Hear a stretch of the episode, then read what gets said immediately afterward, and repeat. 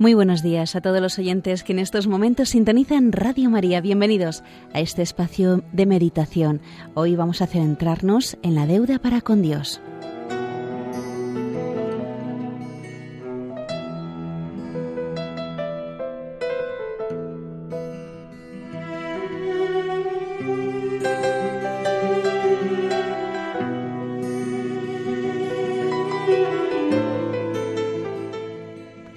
El reino de los cielos es semejante a un rey que quiso arreglar cuentas con sus siervos. Leemos en el Evangelio de la Misa. Habiendo comenzado su tarea, se presentó uno que tenía una deuda de diez mil talentos, una suma inmensa, imposible de pagar. Este primer deudor somos nosotros mismos. Adeudamos tanto a Dios que nos es imposible pagarlo. Le debemos el beneficio de nuestra creación, por el cual nos prefirió a otros muchos, a quienes pudo llamar a la existencia en nuestro lugar. Con la colaboración de nuestros padres, formó el cuerpo, para que creó directamente un alma inmortal, irrepetible, destinada junto con el cuerpo a ser eternamente feliz en el cielo. Nos encontramos en el mundo por exprese deseo suyo, le debemos la conservación en la existencia, pues sin él volveríamos a la nada. Nos ha dado las energías y cualidades del cuerpo y del espíritu, la salud, la vida y todos los bienes que poseemos. Por encima de este orden natural, estamos en deuda con Él por el beneficio de la encarnación de su Hijo, por la redención, por la filiación divina, por la llamada a participar de la vida divina aquí en la tierra y más tarde en el cielo, con la glorificación del alma y del cuerpo.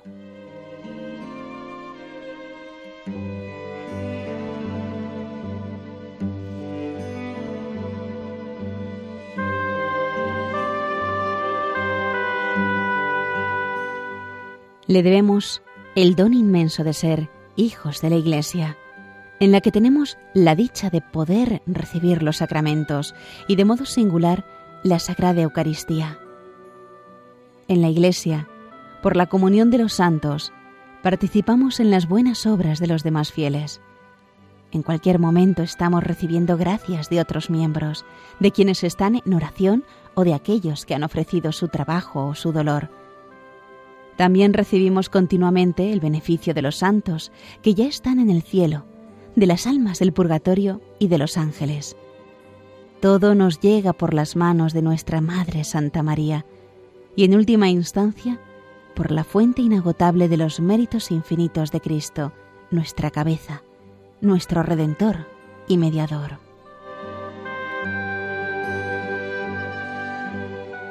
Estas ayudas nos favorecen diariamente, preservándonos del pecado, iluminándonos interiormente, estimulándonos a cumplir con nuestro deber, a hacer el bien en todo momento, a callar cuando los demás murmuran, a salir en defensa de los más débiles.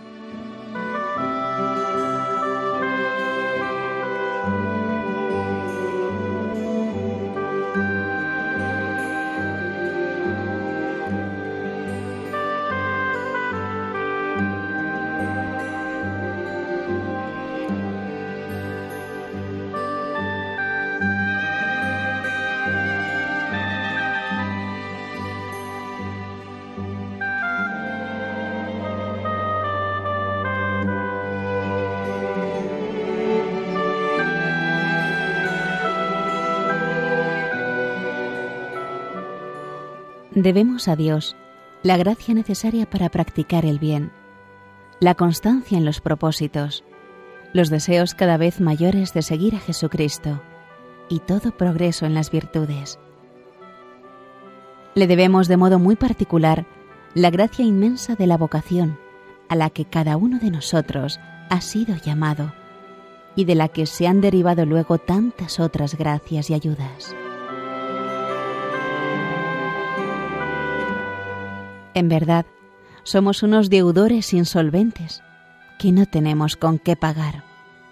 Solo podemos adoptar la actitud del siervo de esta parábola. Entonces el servidor, echándose a sus pies, le suplicaba, Ten paciencia conmigo y te pagaré todo. y como somos sus hijos, nos podemos acercar a Él con una confianza ilimitada. Los padres no se acuerdan de los préstamos que un día, llevados por el amor, hicieron a sus hijos pequeños. Descansa en la filiación divina. Dios es un Padre, tu Padre, lleno de ternura, de infinito amor.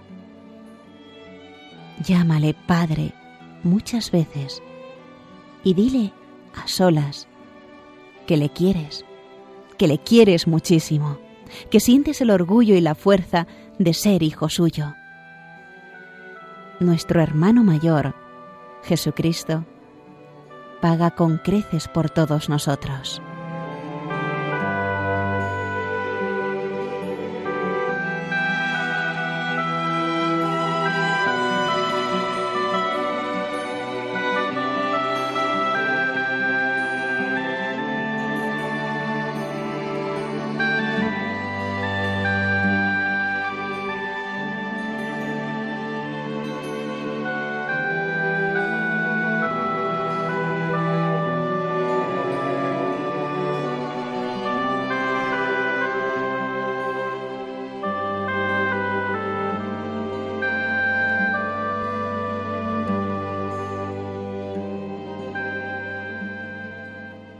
Ten paciencia conmigo y te pagaré todo. En la Santa Misa ofrecemos con el sacerdote la hostia pura, santa, inmaculada, una acción de gracias de infinito valor, y unimos a ella la insuficiencia de nuestro pobre agradecimiento. Dirige tu mirada serena y bondadosa sobre esta ofrenda. Le suplicamos cada día. Acéptala como aceptaste el sacrificio de Abraham, nuestro Padre en la fe, y la oblación pura de tu sumo sacerdote Melquisedec. Por Cristo, con Él y en Él, a ti, Dios Padre Omnipotente, en la unidad del Espíritu Santo, todo honor y toda gloria, por los siglos de los siglos. Con Cristo, unidos a Él, podemos decir, todo te lo pagaré.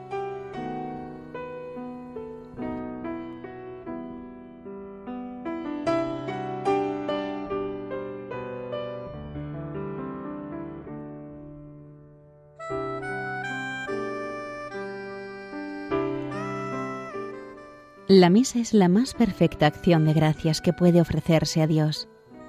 La vida entera de Cristo fue una continuada acción de gracias al Padre, actitud interior que en diversas ocasiones se traducía al exterior en palabras y en gestos, como han recogido los evangelistas. Gracias te doy porque me has escuchado, exclama Jesús después de la resurrección de Lázaro. Y en la multiplicación de los panes y de los peces da igualmente gracias antes de que sean repartidos a la multitud que espera. En la última cena, tomó pan, dio gracias, lo partió, tomó luego un cáliz y dadas las gracias, en el milagro de la curación de los leprosos podemos apreciar cómo el Señor no es indiferente al agradecimiento ¿No ha habido quien volviera a dar gloria a Dios sino este extranjero? pregunta Jesús extrañado. Y a la vez, no deja de alertar a sus discípulos sobre el pecado de ingratitud en el que pueden incurrir aquellos que a fuerza de recibir abundantes beneficios acaban no agradeciendo ninguno, porque se acostumbran a recibir y llegan incluso a considerar que les son debidos. Todo es don de Dios. Estar en sintonía con Dios supone acoger sus favores con el ánimo agradecido de quien es consciente del don del que es objeto. Si conocieras el don de Dios y quién es el que te dice dame de beber, tú le pedirías a Él y Él te daría a ti agua viva. Hubo de aclarar el Señor a la mujer samaritana que estaba a punto de cerrarse a la gracia.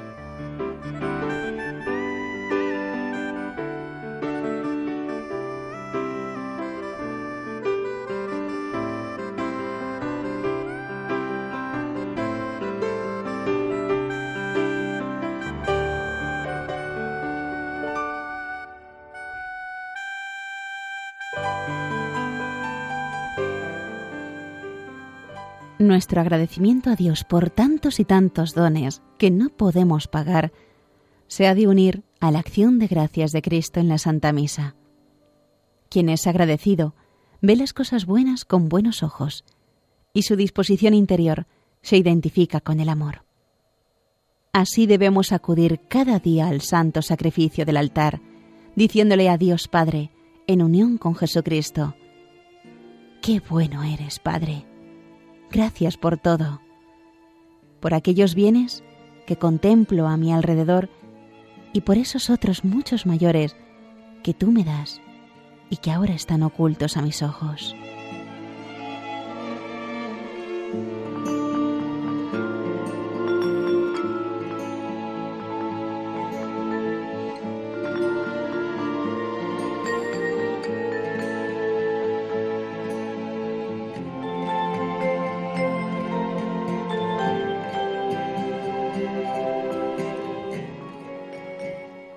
¿Cómo podré pagar a Dios todo el bien que me ha hecho? Nos podemos preguntar cada día con el salmista, y no hallaremos mejor forma que participar cada día con más hondura en la Santa Misa, ofreciendo al Padre el sacrificio del Hijo, al que, a pesar de nuestra poquedad, uniremos nuestra personal oblación. Bendice y acepta, oh Padre, esta ofrenda haciéndola espiritual la presencia del Señor en el sagrario es otro motivo profundo para darle gracias con el corazón lleno de alegría.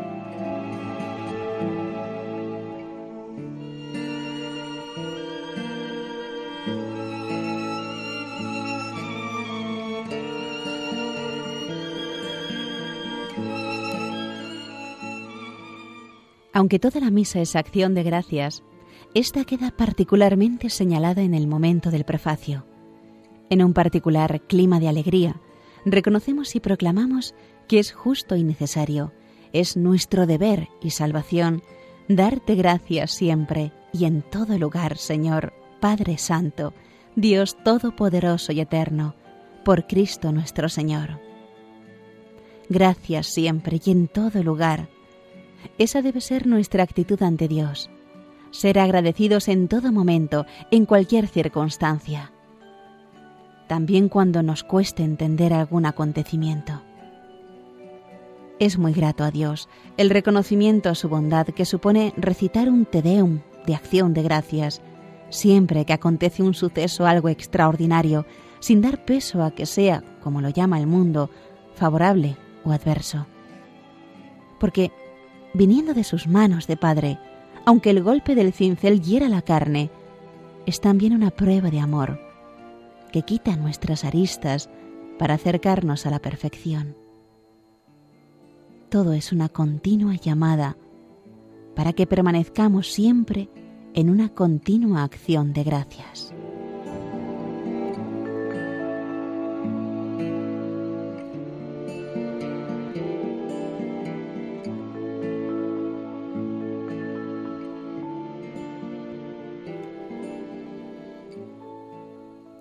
Debemos trasladar a nuestra vida corriente esta actitud agradecida para con Dios. Aprovechemos los acontecimientos pequeños del día para mostrarnos agradecidos por tantos servicios que lleva consigo la vida de familia y toda convivencia, en el trabajo, en las relaciones sociales. Mostremos nuestra gratitud a quien nos vende el periódico, al dependiente que nos atiende, a quien ha permitido que podamos salir con el coche en medio del tráfico de la gran ciudad, a la farmacéutica que tan amablemente nos ha despachado esas medicinas. Pero el Señor nos muestra en este pasaje del Evangelio otro modo de saldar nuestras deudas con Él. También las que hemos contraído por las muchas culpas de nuestros pecados y faltas de correspondencia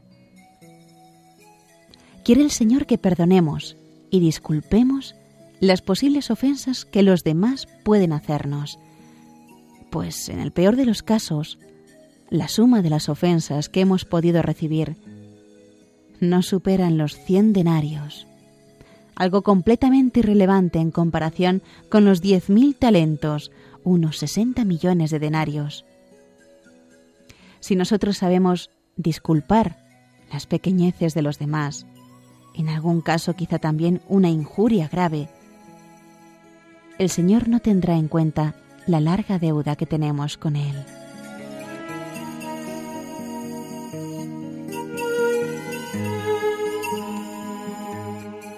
Esta es la condición que nos pone Jesús al final de la parábola, y es lo que decimos a Dios cada día al recitar el Padre nuestro. Perdona nuestras ofensas, como también nosotros perdonamos a los que nos ofenden.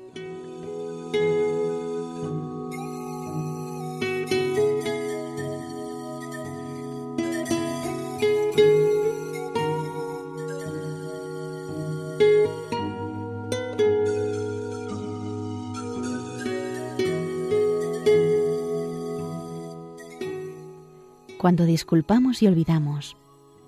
Imitamos al Señor, pues nada nos asemeja tanto a Dios como estar siempre dispuestos para el perdón. Acabamos nuestra meditación con una oración muy frecuente en el pueblo cristiano.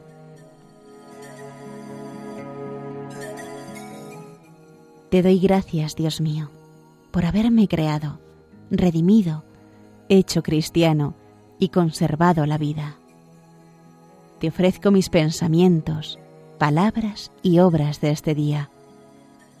No permitas que te ofenda y dame fortaleza para huir de las ocasiones de pecar. Haz que crezca mi amor hacia ti y hacia los demás.